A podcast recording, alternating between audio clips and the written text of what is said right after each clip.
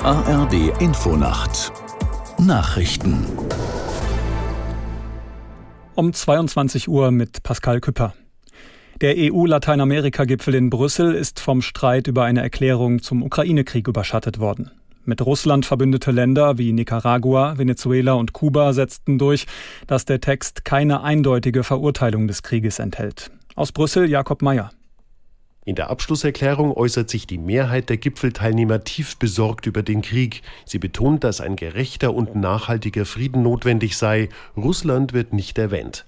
EU-Kommissionschefin Ursula von der Leyen bekräftigte die Absicht, in den kommenden fünf Jahren 45 Milliarden Euro bereitzustellen für Projekte in Lateinamerika und der Karibik.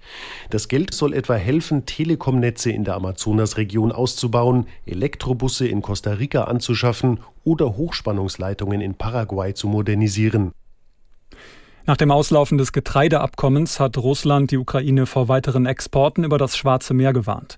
Kreml-Sprecher Pieskow sagte, ohne angemessene Sicherheitsgarantien entstünden hier bestimmte Risiken. Den Rückzug Russlands aus dem Abkommen begründete er damit, dass die Ukraine den Getreideexport-Korridor für militärische Zwecke missbraucht habe. Zehntausende Israelis haben erneut gegen die von der Regierung geplante Justizreform protestiert. Landesweit fanden Kundgebungen und Störaktionen statt. Zentrale Straßen und mehrere Bahnhöfe im Land wurden zeitweise blockiert. Am Abend versammelten sich Zehntausende Menschen im Zentrum von Tel Aviv. Die Polizei setzte Wasserwerfer ein, um Demonstranten von der Autobahn zu vertreiben. In Deutschland sind seit Januar rund 330 neue Windkraftanlagen in Betrieb gegangen. Sie erreichen laut Branchenverbänden eine Gesamtleistung von rund 1600 Megawatt. Das seien etwa 60 Prozent mehr als im Vorjahreszeitraum. Laut Verbänden könnte das Tempo beim Ausbau aber höher sein. Langwierige Planungs- und Genehmigungsverfahren verhinderten das. Die Waldbrände in Griechenland haben Vororte von Athen erreicht. Die Regierung hat die EU um Hilfe gebeten.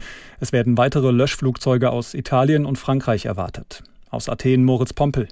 Dichte Rauchschwaden ziehen über die Hügel im Westen und Nordwesten Athens. Dort war gestern in der Nähe der Ortschaft Dervenochoria Feuer ausgebrochen.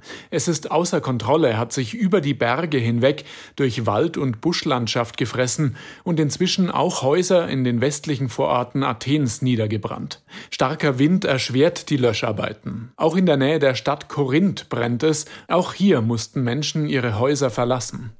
Soweit die Meldungen.